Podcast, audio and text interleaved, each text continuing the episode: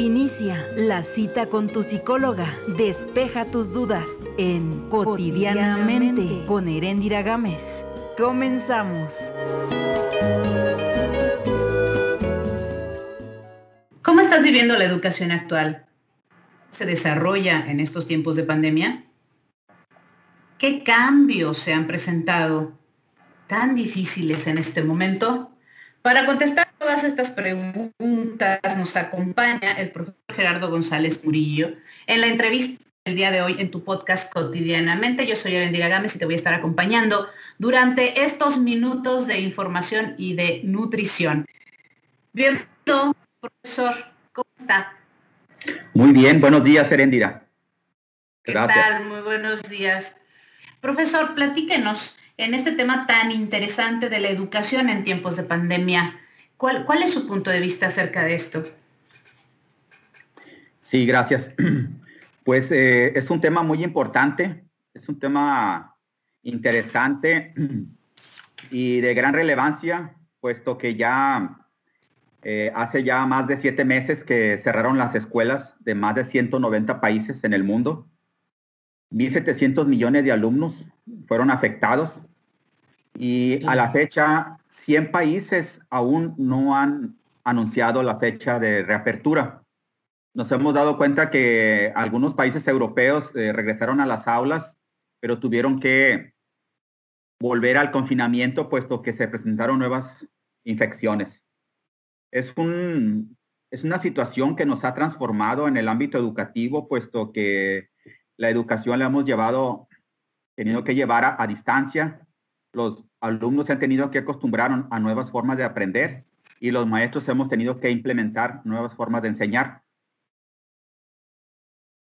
Claro, qué complicado este cambio cuando ni siquiera estábamos preparados, cuando no existía como un antecedente, nuestro pequeño antecedente que teníamos, había sido muy breve y todavía no teníamos todas las herramientas tecnológicas con las que ahora contamos y hace que nos, en lugar de sentirnos ayudados, nos sentimos perdidos.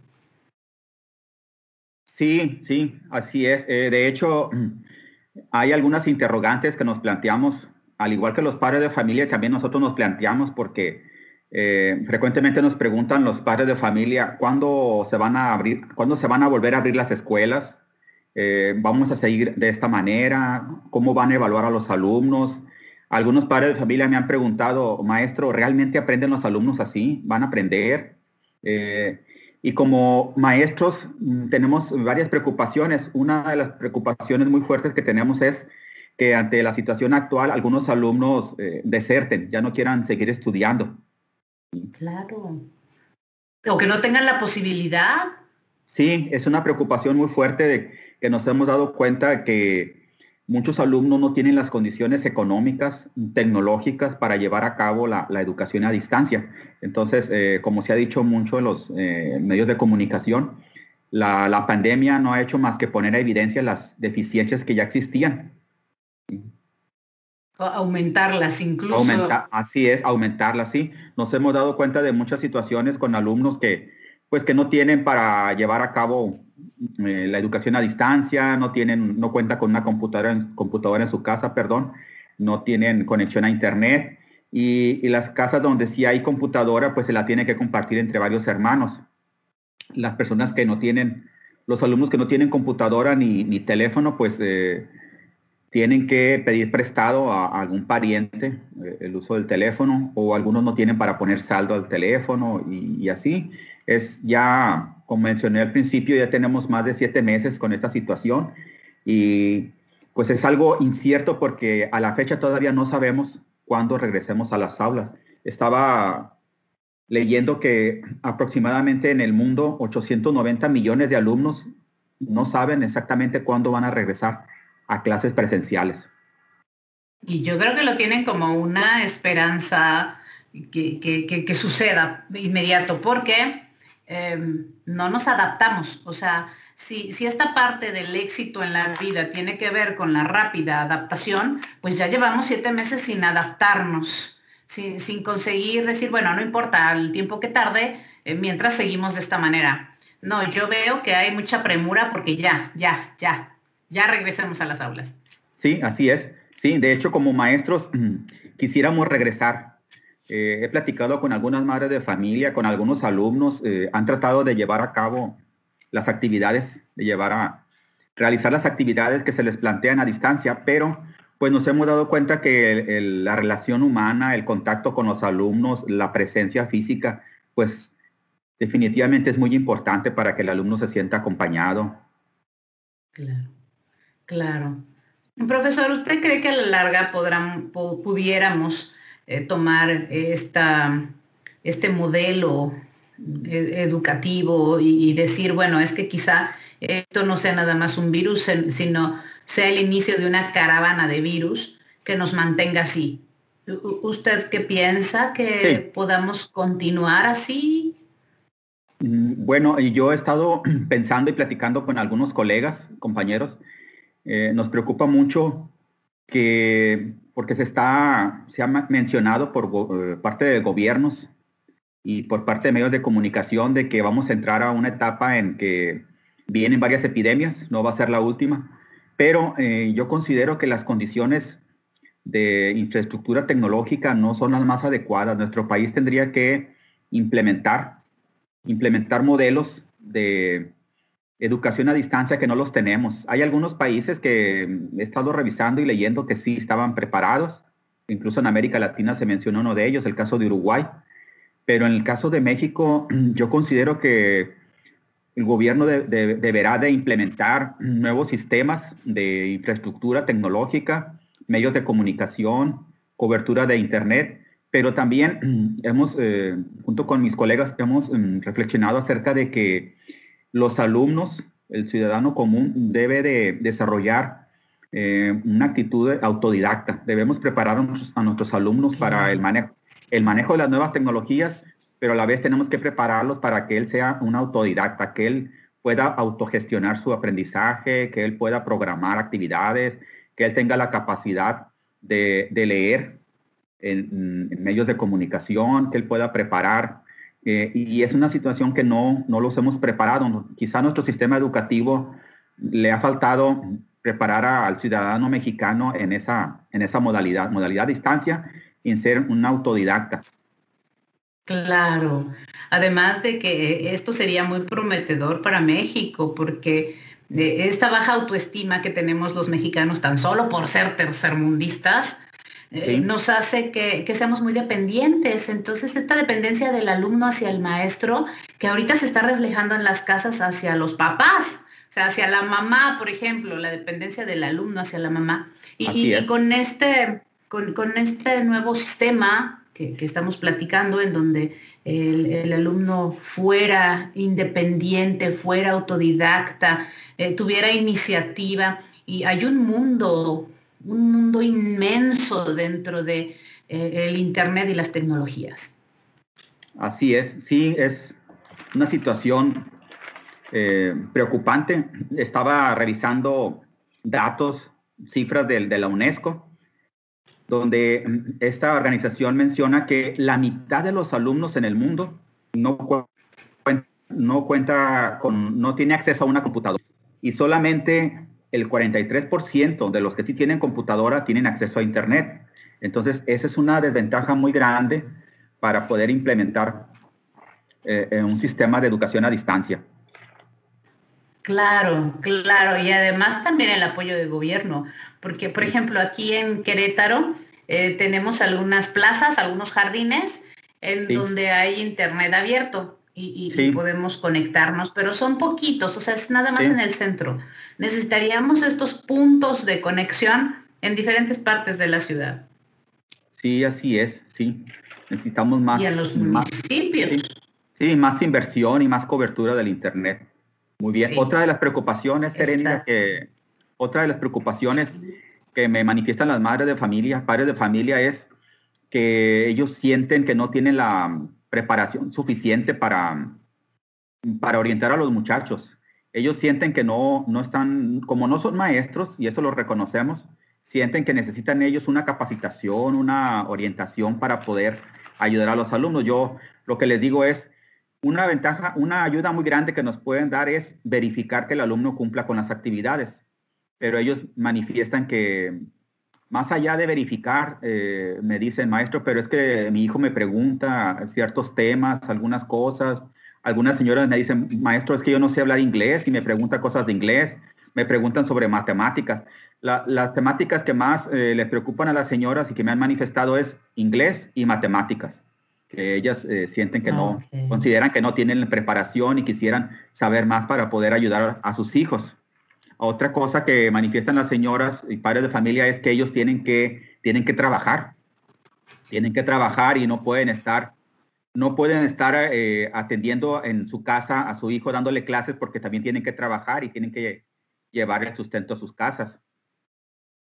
Exactamente. Y estar checando a, a, los chicos que realicen sus actividades no es tan sencillo porque si ellos se van a trabajar y los chicos no se levantan a clase, o, he, visto en, internet memes de chicos que están dormidos en su cama o acostados y ahí están abriendo la aplicación. Eh, es, muy difícil mantener como ese como esa supervisión, ¿no? Yo creo que esto ya va más allá, ya, ya incluye también pues el tipo de educación dentro de casa, ¿no? que, los chicos sean más responsables. Pero todo esto también es por la dependencia al profesor, por la dependencia a los padres, la dependencia a la escuela. Yo creo que es un reto grande y, podría ser muy satisfactorio. Sí, así es, sí. Otra de las cosas que son preocupantes, Serendida, es la, mm, mm, incluso organizaciones internacionales lo, lo están reconociendo. Eh, las condiciones emocionales de los muchachos. Mm, sabemos que los alumnos tienen que tener interacción, tienen que desarrollar habilidades sociales, tienen que interactuar entre ellos mismos y entre, y entre ellos y el docente. No se está dando, no se está dando y eso implica un riesgo para los muchachos porque ahí el hecho de estar, el hecho de estar eh, confinado, de estar en encierro, pues provoca, tiene sus consecuencias emocionales en los muchachos, en los alumnos. Exactamente, genera mucho estrés y con ello adrenalina, cortisol. Esto es muy dañino para la salud. Sí, es, necesario porque pueden hacer hasta sus fiestas por Zoom, ¿no? Yo, he escuchado que jóvenes, vamos a una fiesta por Zoom, pero eso no es lo mismo que tener un contacto cercano, ¿no? Necesitamos ese contacto cercano. Sí, así es. Eh, está el aislamiento social, el aislamiento social respecto a sus amigos, a los docentes, y pues eso provoca, mm, puede provocar ansiedad, estrés, incluso hasta depresión en los muchachos. Sí.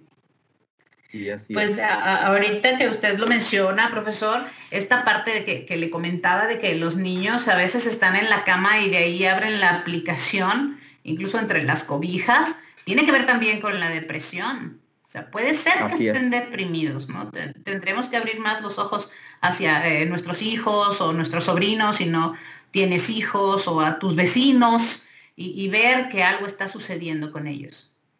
Sí, así es. Eh, también es parte de la formación. Tenemos que formar a nuestros alumnos a que ellos eh, formen una, una rutina de trabajo, un calendario, un horario semanal. Y también en, este, en esta en ese tipo de, pandemias necesitamos una activación física. Los alumnos tienen que tener una activación física aún, aún aunque estén en una situación de confinamiento, un encierro, se tiene que realizar una, activación física. Ellos no, deben tener un horario fijo de levantarse, realizar actividades, cubrir con su, como si fuera una, yo la recomendación que le doy a las, a las madres de familia y padres de familia es que sigan un horario como si estuvieran realmente en clase, que pongan el horario y estén siguiendo. Lunes, martes me toca esta, miércoles me toca realizar esta actividad como si realmente estuvieran en clase, para que se respeten y continúen con la rutina y la activación física y no, pues no, mm, no caigan en una, como en una fase de, de estar como de vacaciones.